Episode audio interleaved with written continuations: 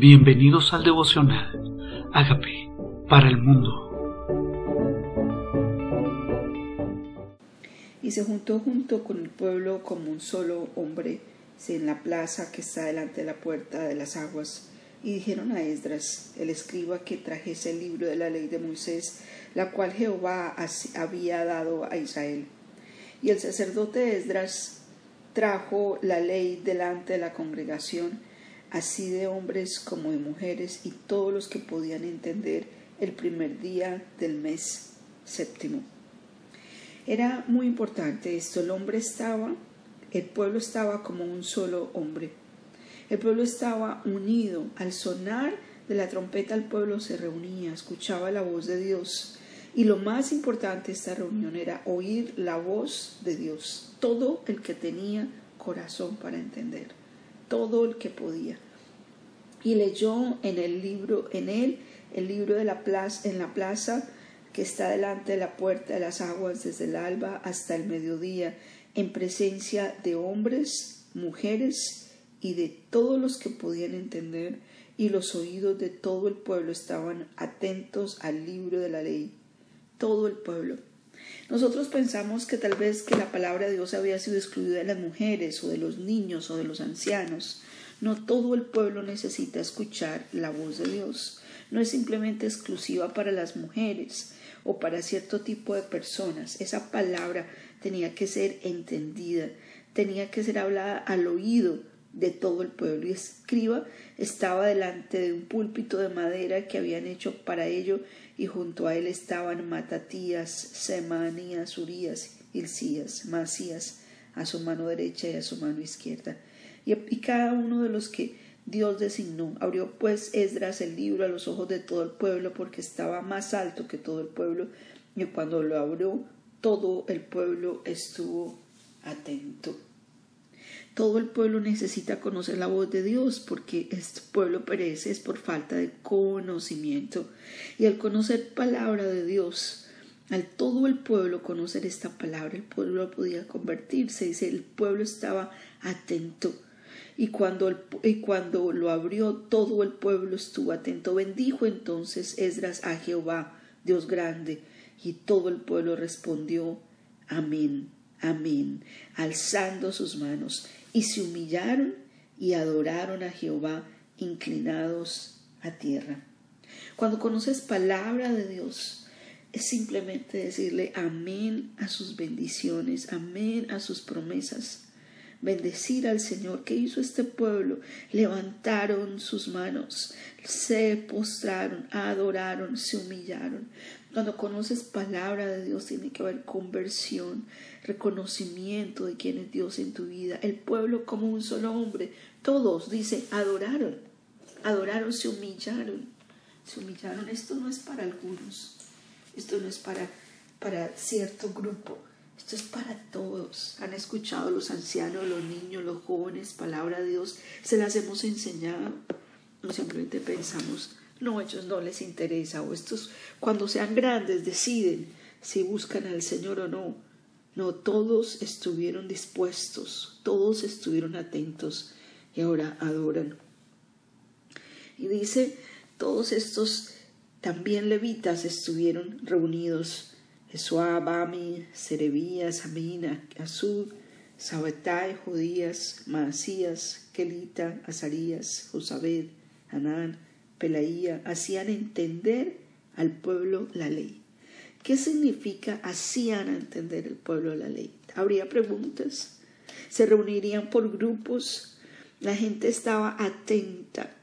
¿Por qué? Porque si no entiendes de qué te conviertes, si no entiendes de qué te conviertes, simplemente no es, ah, cumplí con oír, cumplí con, con leer, ahora me tiene que ir bien, no, es la obediencia la que produce un cambio en tu vida. Y para obedecer necesitas entender, para convertirte necesitas saber de qué te conviertes. Y estos levitas, estos levitas hacían entender al pueblo, dice, y leían en el libro de la ley de Dios claramente y ponían el sentido de modo que entendiesen la lectura. Es parar y decir, ¿entiendes esto? ¿Está claro para ti?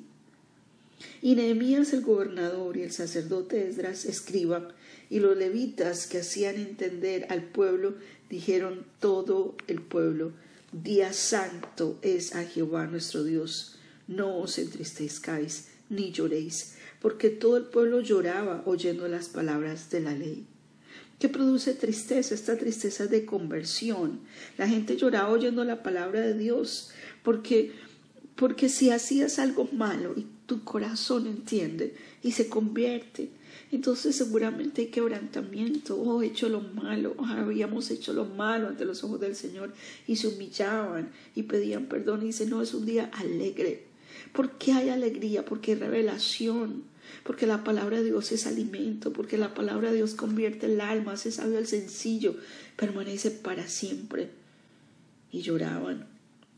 Luego les dijo, id, comed grosuras y bebed vino dulce y enviad porciones a los que no tienen nada preparado, porque día santo es de nuestro Señor. No os entristezcáis, porque el gozo de Jehová es vuestra fuerza que nuestra fuerza, el gozo de Jehová es nuestra fuerza. Ese gozo no que produce en las circunstancias, sino que es el gozo producido por la presencia del Espíritu Santo en nuestra vida. La palabra de Dios convierte mi alma, el Espíritu Santo produce gozo, la comunión con el Señor, la humillación produce conversión. Dios al altivo mira de lejos, para el humilde mira de cerca y el pueblo se humilló y había celebración, vino, comida para el que no tenga preparado. Y los levitas pues hacían callar a todo el pueblo diciendo callad porque es día santo y no os entristezcáis. ¿Será que lloraban? ¿Será que subían la voz? ¿Será que gritaban pidiendo perdón porque entendieron la palabra de Dios? Dice, y todo el pueblo se fue a comer y a beber y a obsequiar porciones y a gozar de grande alegría porque habían entendido las palabras que les habían enseñado. Porque habían entendido las palabras que se les habían enseñado. ¡Qué alegría! No es de espaldas que se lee la Biblia, no es en latín que se lee la Biblia, es de frente, es que entiendas, para que tu corazón se pueda convertir y vengan sobre nosotros tiempos de refrigerio. Esta palabra produce vida. Entendían lo que se les había enseñado y eso era motivo de celebración. Al siguiente día se reunieron las cabezas de las familias de todo el pueblo, sacerdotes y levitas, a Esdras, escriba, para entender las palabras de la ley. Sí, estos cabezas de familia era muy importante que entiendan las palabras de la ley. No simplemente las esposas, los jefes de las casas. Ellos era importantísimo, jefes de casas, sacerdotes, dice, y luego dice, cabezas de familia de todo el pueblo. Esdras escriba, el escriba, querían, les enseñaban para que entendieran las palabras de la ley y hallaron escrito en la ley de Jehová que él había mandado por mano de Moisés que habitasen los hijos de Israel en tabernáculos en la fiesta solemne en el mes séptimo, y que hiciesen saber y pasar pregón por todas sus ciudades y por Jerusalén, diciendo, salid al monte, traed ramas de olivo, de olivo silvestre, de arrayar, de palmeras y todo árbol frondoso, para hacer tabernáculos como está escrito. Y salió pues el pueblo y trajeron ramas e hicieron tabernáculos, cada uno sobre su terrado, en sus patios, en los patios de su casa, en las plazas de la puerta de las aguas, en la plaza de las puertas de Efraín. Y toda la congregación que volvió de la cautividad hizo tabernáculos, tabernáculos habitó, porque desde los días de Josué, hijo de Nun, hasta el día no habían hecho así los hijos de Israel. ¿Qué fiesta es esta? Es la fiesta de los tabernáculos, que en este momento se celebra en finales de septiembre o octubre y se llama fiesta de Sukkot o fiesta de los tabernáculos. Que recordar que estuvieron nómadas en el desierto, que estuvieron de aquí para allá y que vivían en tiendas de campaña. Este es un día para hacer memoria de dónde te sacó el Señor y por eso, aún cuando estamos en Jerusalén en esa época, vemos como en los patios de las casas ponen chozas, ponen carpas para recordar que así vivieron peregrinos en el desierto. Necesitamos recordarle a las nuevas generaciones de dónde salimos, cómo vivíamos, cómo Dios ha sido fiel con nosotros. Y esta era una celebración que traía una alegría muy grande. Dice, y hubo alegría muy grande. Y leyó, y leyó Esdras en el libro de la ley que Dios, de la ley de Dios cada día, desde el primer día hasta el último, e hicieron la fiesta solemne por siete días, y el octavo día fue de solemne asamblea, según el rito. ¿Se imaginan? Siete días leyendo palabra de Dios, seis días seguidos en siete fiestas. Siete días, cada día, desde el primer día hasta el último. Esto lo hicieron por siete días y el octavo día fue fiesta. Siete días leyendo palabras, siete días el pueblo convirtiéndose, siete días escuchando, siete días los levitas haciendo entender, siete días de conversión, siete días donde había revelación, revelación de su palabra. ¿Entendieron? Cuando la palabra es revelada hay gozo, cuando las promesas son, son entendidas y hay fe, cuando la palabra de Dios me, me redargulla y conversión, cuando la palabra de Dios me anima, hay paz, cuando el Espíritu Santo revela, hay rema, hay convicción de estas promesas. Claro que hay celebración. Y después de estos días, fiesta solemne, asamblea solemne, según la tradición, según el rito. ¿Qué fiesta tal vez tenemos nosotros en Estados Unidos el Día de Acción de Gracias?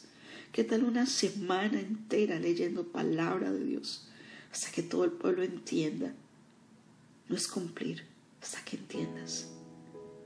Claro, una nación que conoce palabra de Dios, una nación que conoce cuál es la verdad, no puede venirle con una mentira.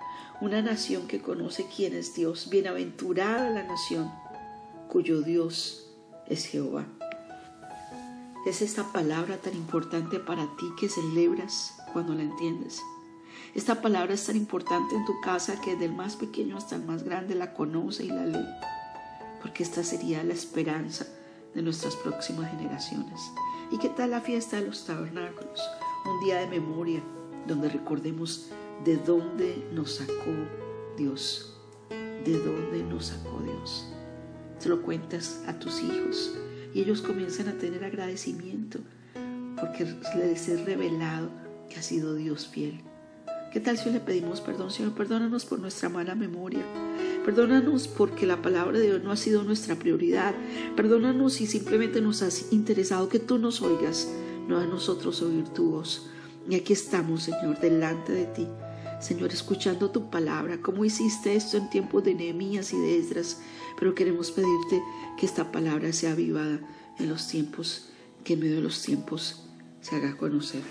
Te queremos pedir perdón. Reconocemos que somos pecadores porque hemos ignorado tu palabra. Reconocemos esto, pero reconocemos también que moriste en la cruz, resucitaste para darnos vida nueva. Te aceptamos como Señor y Salvador de nuestra vida y queremos pedirte que nos enseñes amar tu palabra. En el nombre de Jesús. Amén. Hola amigos, queremos que usted sea parte de esta obra que estamos haciendo a través de Agape para el mundo y que este mensaje de Jesús llegue hasta la última de la tierra. Si quieres donar en nuestra página web puedes hacerlo en agapeparalmundo.org o también a través de Cele en agapeoficial.gmail.com.